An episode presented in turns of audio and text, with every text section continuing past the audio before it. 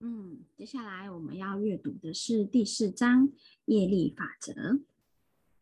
我们无所在不想想法和不行不执行行动的状态下生活，然而在因果之城的网中，这些想法和行动却会不断的纠缠着我们。幸而，即使我们无法避免产生行动，仍然可以摆脱业力，摆脱因果的束缚。想要越过宇宙幻象。玛雅或音译为玛雅与无名之海，要到达智慧的遥远彼岸，我们必须学会善巧的、无私地执行行动。为了帮助我们到达这个自由之境，研读业力法则以及它如何影响我们的人生，可以给我们极大的协助。业力是我们内在完美正义法则的展现。它是宇宙法则在人类小宇宙中的投射，并不包含武断或惩罚的意味。这是宇宙通用的保证，保证每一个行为的结果最终都会回到其来源。业果可以立即发生或延后实现，但它们终始终无法避免。这即是圣经和伯切放歌的歌颂。你怎么栽，就怎么收获。这就是他们讲的背后隐藏的真理。认为我们的生命只有一回的想法是错误的，是不是？这一句讲到这个的时候，我我也是学习了之后，我才有发觉说，其实我们的生命啊，不是只有一次。就是我们只是现在我们聚焦在这我们现在的这一个平行时空中而已。那实际上呢，我们其实生命来讲，它真的不是只是这一次而已。其实有很多很多事，因为过去、现在、未来，其实它是同时存在的。所以呢，既然大家其实同时存在，你的起心动念也很重要。有时候你不会去做这件事情，或者你会去做这件事情，其实它也是一个深深的影响着你，就是影响着自身状态的。一个，嗯，一个一个一个一个这样子啊。好，我们勿把自己当成是有利或不利情况下的产物。这种情境似乎被安排围绕在我们的周围。事实上，本我会轮回转世到许多的生命体，是为了配合业力的需要。转世对许多西方人而言是一种奇怪的想法，因为在西方文化和传统上。这是一个外来的陌生概念，圣经里面并没有提到转世，而在东方伟大的经典中却普遍可见。然而，即使在圣经时代，当时横跨东方与中东，转世都被视为理所当然。耶稣基督没有公开对其尚未准备好的信徒传授轮回转世的概念，是为了避免他们养成宿命论的态度。宿命论的态度，真的，我觉得轮回转世，对，在东方是真的蛮盛行的，但也相对的，这个真的有一种给人家宿命论的感觉，就是你怎么，就是你，对，可是其实它不是宿，不能讲说它不是宿命论，其实它是，就是你自己创造出来的，然后你需要去承担那一个结果，是你先有那个想法，所以才有果。可是大部分的人，不要讲大部分人，讲我自己就好，我也常常觉得，可是我没有这样想啊。我就没有啊，对，但我们常常很长很长忽略，就是说，比如说我现在处于一个没有钱的状态，好了，那我常常会跟我自己讲说，我都一直希望我有钱呐，但是对我希望我我希望或者我我知道我在冥想，我是有钱的人呐，但是我冥想的状态的次数有多过于我认为我没钱的次数吗？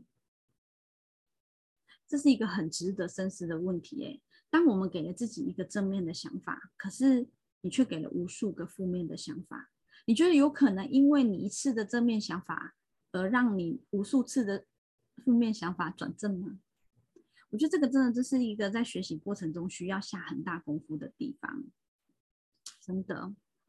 所以真的就是宿命论这件事情，好深呐，这是一个很大的学问呐，嗯。他说呢，从古希腊时代开始，有些西方人就已经知道并谈论了转世这个议题。许多的哲学家例如柏拉图、黑格尔以及叔本华都接受这个概念。对于柏拉图而言，转世是一个重要的形形形而上形而上学的原理，形而上学的原理。因为根据他的教导，此生所建立起来的知识是根据根基于前前世获得的学习与经验。业力的概念导出一个结论，那就是没有任何一件事情的发生是偶然的。没有任何一件事情的发生是偶然的，对啊，我刚刚看到了一个新闻，然后那个新闻的时候，我会觉得有一点点，有一点可怕，就是像之前我也嗯，在上马医师的那个生死工作坊的时候啊，也完全颠覆了我对生死的概念，因为那时候马医师马大有讲到，他说。其实，这样这一切都是安排好的，所以并没有加害者跟受害者，这个都没有。他们两个在来到这里之前都已经先约定好了，这就是他们要彼此互相体验的。所以，真的是一个哦，这个又很深，你知道吗？一个很后面、很后面的东西了啊！我常常都想说啊，就是。越是研究，或者是越是去理解，有时候会觉得，哦，真的是一件好深的学问呐。嗯，不能讲好难，应该是说我还在这个学习的过程中，这样子。嗯，好，他所以呢，就是反正就是记得，没有任何一件事情的发生是偶然的，这个并不是一种宿命的概念，因为无论发生何事，都是我们先前选择和行动的结果。都是我们先前选择和行动的结果，也是为了完成个人经验的必然，也是为了完成个人经验的必然。我们身上已然发生的事情是过去行动的实现，未来的一切也会也同样会是目前行动的结果。先前行动所创造的业无法被改变，但是我们有能力决定未来的业。对啊，我们之前创造的没有办法被改变嘛，但是我们还是有可以改变未来啊，对不对？好，他说重生为人就有改变业的机会，转世为人生有特别的优越之处，在身为人时，我们被赋予了一定的程度的自由意志，能够将之用于灵性的成长，以克服过去业力的束缚。为了检视人类的自由意志如何在自然法则中运作，我们必须了解宇宙的四大王国：人类王国、动物王国、植物王国和空物王国。人的生命提供了进化到某种命运的机会，命运只由我们自己决定。当我们对行动的成果产生依赖时，我们的命运就会转化成需要更多额外转世的形式，但是透过无私的行动，我们有机会在此获得解脱。动物与人类相反，他们是根据本能去从事行动，因此他们的生命绝大部分都被自然法则所统御，对自己的生命没有太多的主导权。植物就更被动了，他们拥有更少的本能。但它们确实是活着的生命。尽管如此，植物却是相当敏感的。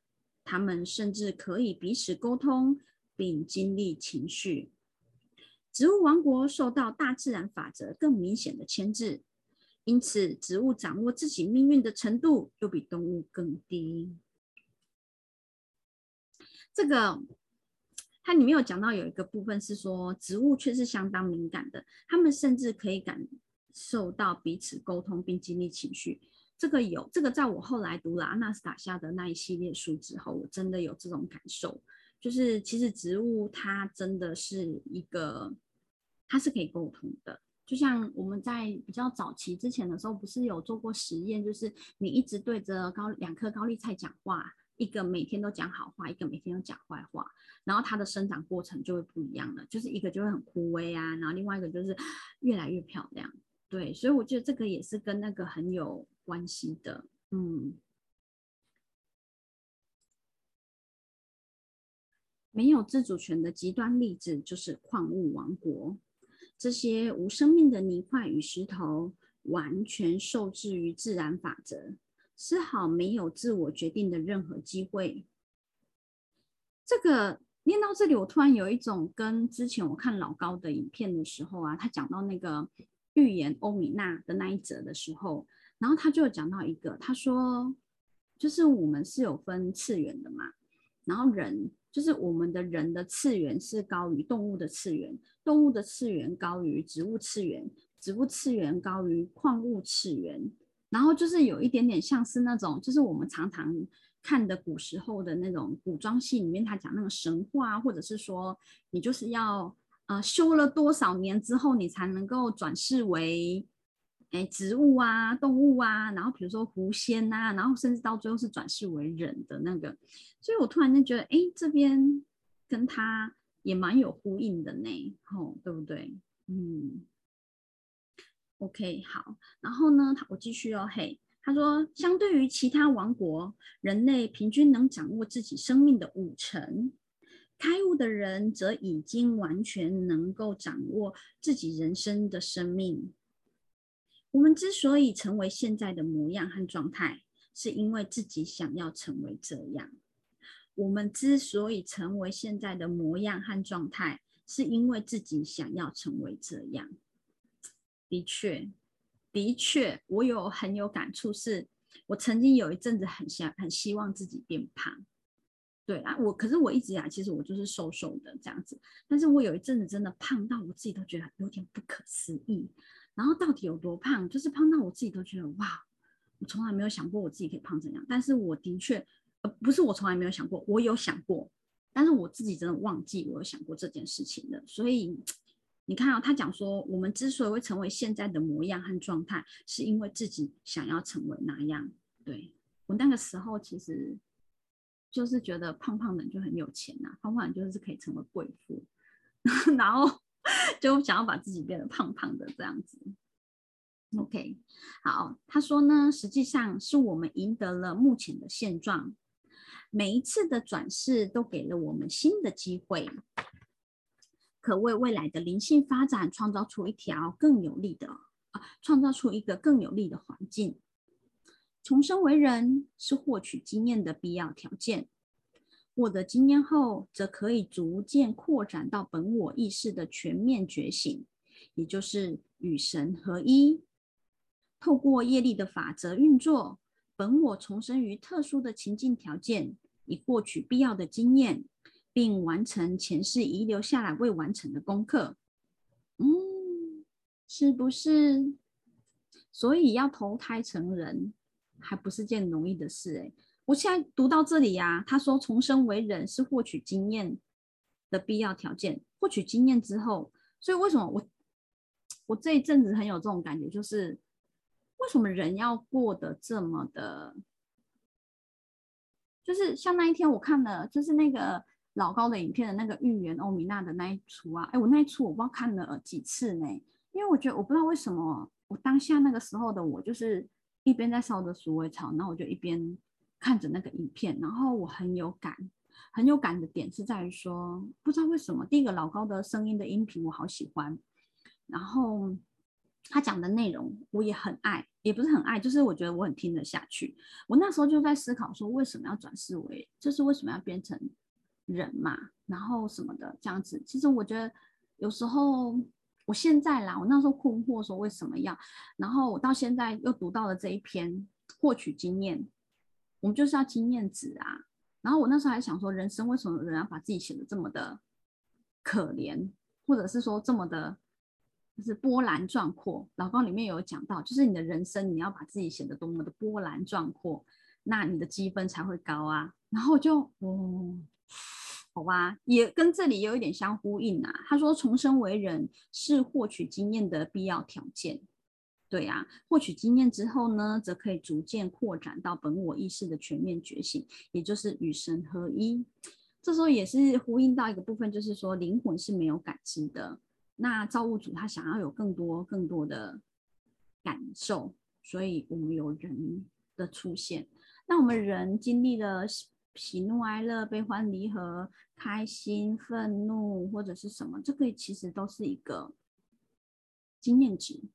对，所以这时候我就想到三月份的时候，那时候我还在有一点为某个朋友的事情我感到很愤怒，因为我觉得为什么他把自己人生过成这样啊？我还记得我的仙女同学们跟我说，没有人需要被拯救。你要就是说，允许别人经历自己的历程，不要帮别人做功课。其实所有的点还是回归到自己身上，然后我就觉得，对呀。可是你们好棒哦，你们可以看到，当时候的我还很，我抓得很紧，对这些东西我抓得很紧。然后，对啊，突然间想到那种沙子有没有？你想想，细沙在沙滩上拿到的沙，你越抓在手中，然后你这样子往下有没有？它是不是就是会从你的缝隙中流出去？你抓的越多，它流的越多。不管你抓的再紧，它就是会流掉。所以我觉得你何必要掌控呢？对啊，我那时候也是很给博啊，就是我的点是在于是说我希望他好，问题是他好不好关你什么事？这个是他的灵魂要走的、要体验的路程，不是你啊。所以那个时候我也就是慢慢慢慢的一点一滴，好，焦点回来我自己身上。为什么今天我希望他好，是因为自己不够好？对啊，好，OK，那我们继续，这是下一个小章节了。他说，看清业力的根本原因。为了了解业力法则以及它如何影响个人，我们可以借用一个举弓射箭的人为例。那些已经射出的箭，就像是过去的业，我们对他们已经完全没有控制能力，他们就是个人目前的命运。我们曾经有能力控制他们，但他们已经决定了我们过去的命运。现前的业已经不在我们的掌握之中，我们能够控制的是当下才装上的弓，准备要射出去的箭。如果我们能够善巧且无私的射箭，箭就可以射中目标。我们对自己的童年已经没有控制力，但童年时期的后果却依然影响着我们。同样的道理，掌控现今的生活也具备某些力量去决定我们的未来。透过无私及带着爱去执行当前的行动。可以在知识之中烧掉执着，而从创造出来的创造出理想的未来，而从从而 创造出理想的未来。从业力法则的观点上看，我们就不难理解大自然的平等法则与报应法则。大自然的平等法则与报应法则，嗯哼，我我大自然有很多很多很多的法则。真的啊，他说，如果我们无法完全脱离行动的业果，至少可以把成果运用在人道上。善巧的园丁把劳力成果奉献给主人，就克服了他的业力。谄媚丰盈的园丁表面上赞美着主人，却不愿把成果上缴，这样他就会受到束缚。我们处事的方法应该是。我们必须放下行动的成果，停止牵挂的他们。如果我们把时间都放在牵挂和担忧上，那必须重新再轮回，把同样的整个过程再走一遍。你有当当当的感觉吗？我有哎！我念完这段的时候，我的我的那个耳朵出现了一个当当当当当的感觉呢，就是。他讲哦，再念一次哦。我们必须放下行动的成果，停止牵制着他们。如果我们把时间都放在牵挂和担忧上，就必须重新再轮回，把同样的整个过程再走一遍。对，我的身边有很多人，也包含我自己。我有时候就是会执着某一件事情的时候，我就是会把。我的注意力，我的焦点就一直放在那一个执着、那个牵挂跟担忧上面。其实我不懂为什么要这么做，但是我真心觉得我我真的是够了呢。我有时候我真的对于自己的这样的行为，我有我也觉得对耶，然后我真的不断不断就在那个轮回里面，然后我常常都觉得哇，何必呢？但我自己又不愿意，就像我不愿意离开舒适圈一样。对啊，然后你现在就等着一直被老板宰，就是人家老板心情好，他就给你几个班，然后心情不好，他就不给你。然后呢，他遇上了他自己的问题之后，他也没有办法去扛住他自己的状态，然后他只能借由去消减员工的几百块钱，他就觉得很开心。我想说这是什么啊？但这就是他，这是他在走的过程啊。我就是一个配合他演戏的人而已啊。那我要继续陪他演吗？我不可以把我的主控权交在我自己手上吗？我可以呀，但为什么我没有做？对呀，所以这也是一个让我很要思考的地方啊，真的。嗯，好，我们再继续哦。他说，如果我们只看业力的成效，业对我们而言依然就是个谜团。我们必须看清业力的根本原因，然后尽力去了解自由意志的本质。这需要我们去学习，去确实了解我们在使用愿望、想望、意愿、欲望和印象这些用语时的真正用意。我们有讲嘛，在上一章有讲到，愿望总是带着怀疑的元素，我们不确定自己可以得到愿望中的东西。想望。包含了一种冲动，背后有着一股强迫感在驱动着。想望是渴望的产物，而渴望的根源藏于名为印记的维系印象中。这个印记，嗯，跟我一开始念的那个理解的印记，嗯，应该有点不一样哦。他说，这些印记是我们从过去带过来的，是我们过去行动的成果。我们试着占有这样的成果而不肯放弃，于是他们成为一种欲望，成为一种欲望执着，连同我们行动的成果，增强了业力绳索的强度。嗯，嗯，这是另外一个章节喽。他说：“学会活在内在世界。”据说真实之貌隐藏于一片金盘内。此金色圆盘乃是一个象征，象征生命一切的诱惑，也象征夜神的细微神现，也就是心思细神的交缠成错。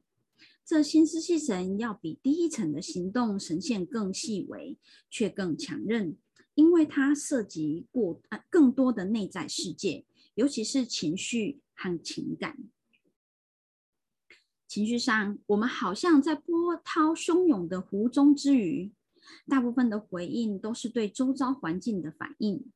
当我们的身体被愉悦的刺激时，我们很高兴，就称之为爱；当我们受伤了，就称之为痛或者是恨。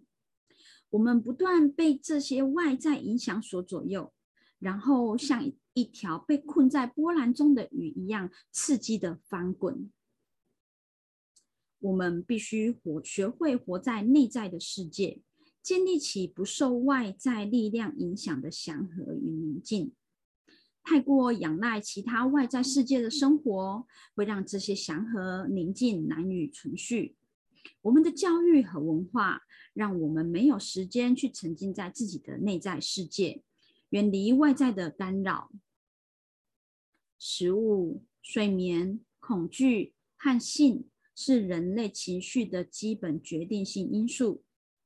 所有这些原始冲动都以不同的方式控制并影响着我们。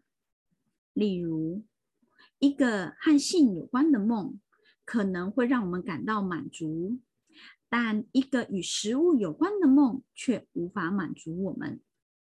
这是因为性在心理上有着巨大的影响。而一场梦中的响宴却无法真正滋养我们的身体。无论哪一种方式，所有这些外在的影响都会干扰我们的心。我们对于外在世界的反应觉知，相较于内在世界要敏锐得多。外在世界可以控制我们的生命，并阻碍我们的成长。这是如何发生的呢？我们害怕暴露自己，害怕别人知道我们的缺点，因此我们少有机会去纠正个人的缺陷。我们人格的三分之二是超越自己的觉知和控制之外的。我们虽然与他人共处，却无法真正彼此认识与有爱，因为我们连认识自己的能力都没有。相反的，我们借由爱别人来满足自己。我们期待别人像一粒盒子般绕着我们去舞动，绕着我们周围去舞动。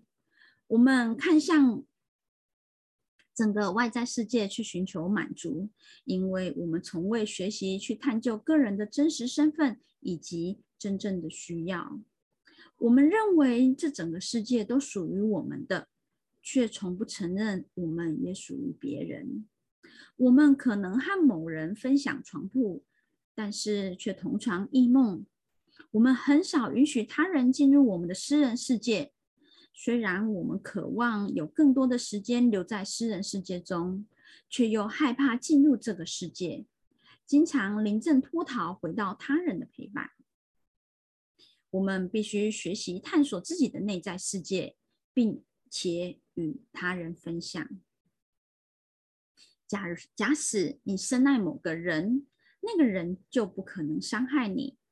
然而，我们似乎无法与挚爱的人们分享内在的经验。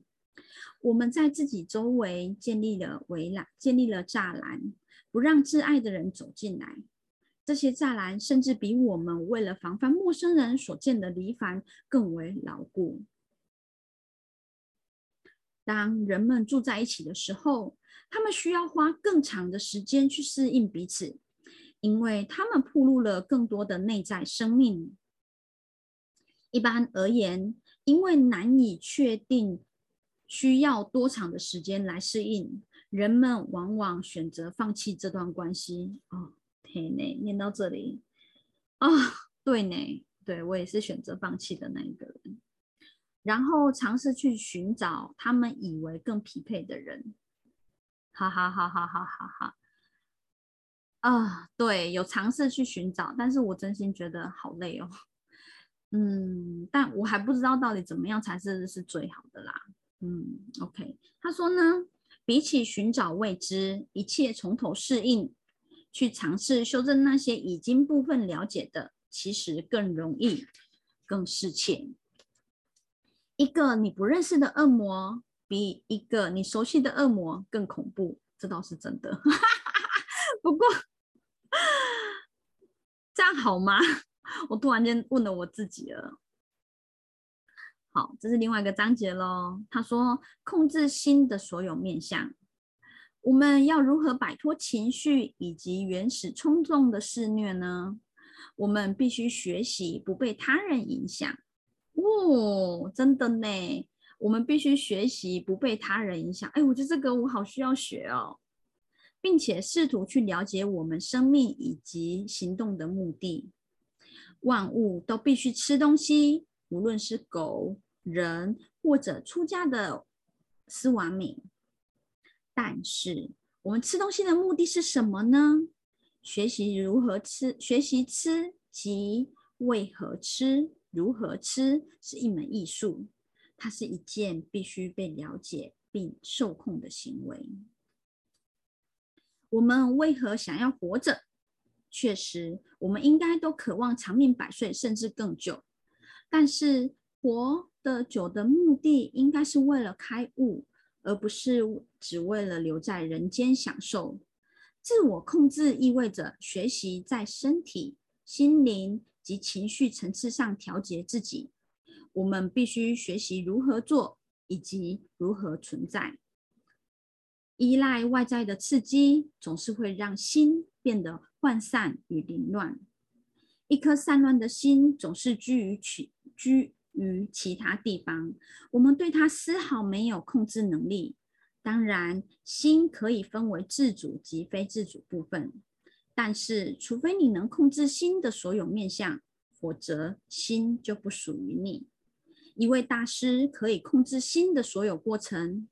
反观我们大多数的人，都是被心收服，受心所控制，而非成为心的主人。换言之，我们的心启动了行动，由于我们不得自由，就被迫必须不断收割这些行动的果实。为了让我们的心受控，我们必须锻炼意志力。为了这样的锻炼，我们需要反过来研究身心和灵的关系。意志力并非和我们以及我们的心独立分开的能量来源。意志力暗示了一种新的特定状态。平常我们的心都在一种涣散及凌乱的状态。当心变得集中且专一，我们就有了意志力。一颗受扰、涣散的心对意志无能为力。一个了解心的不同作用，并且已经能够控制其所有作用的人，就是自己的主人。一位伟大瑜伽大师的业力有何独特性呢？如同我们，他们他也会有生命的特殊目的，以及必须完成的行动使命。这样一位大师的人生道路选择并非完全自由，但是他完全了解自己在做什么，以及这么做的理由。他执行着职责，但不会变成这些职责的奴隶。如此的行动不会产生行动结果，因为他们把行动成果都奉献了给人类及神明。他就像一位陶艺家，在完成陶罐后，会持续转动着制陶泥盘。他完全专注于当下，善巧无私的行动，并自由的将行动成果供奉出去。他在当下唯一的关注。是如何让陶罐变得稳固又美丽，而不是想着占有陶罐。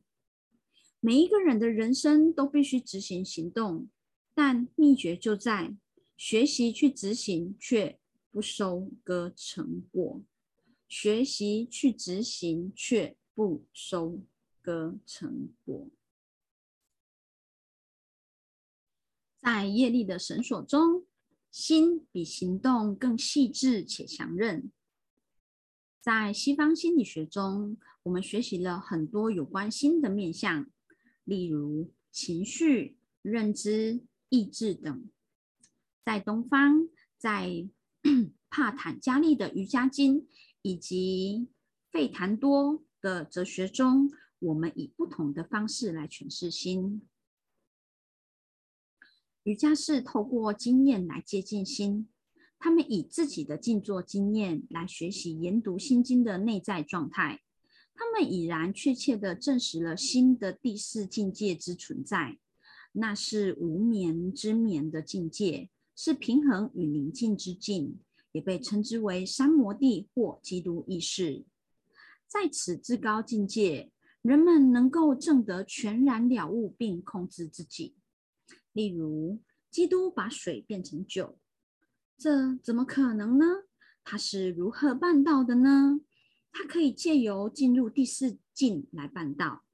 在第四境中，他可以完全掌握本身的能力以及一切情境条件。在此至高境界中，基督可以将他的爱传播给所有的人类及万物，而就像一个人在他的爱人面前。脸红一般，自然界的物质也在基督面前脸红了，水于是就变成了酒。静坐的确也能够教会我们所有这类的事情。如果一个人远离了我们暗示的静坐意义，为了更狭隘、较无意义的理由来练习静坐，那么就让他们从那个方式开始吧。静坐迟早都会引导我们走向更高的道路。静坐的真正目的是为了唤醒人们走向内在的伟大实相。静坐引领着我们借由善巧与无私地执行行动，来求得开悟。最终，开悟的欲望会吞噬掉所有低层次私我的冲动与欲望，开悟会成为人生至高的目标。